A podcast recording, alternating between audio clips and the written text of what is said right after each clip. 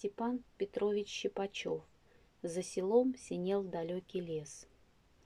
За селом синел далекий лес, Рожь качалась, колос созревал, Молодой буденовский боец У межи девчонку целовал.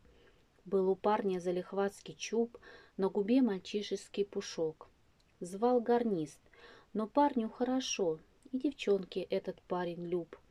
Целовал он в жизни первый раз.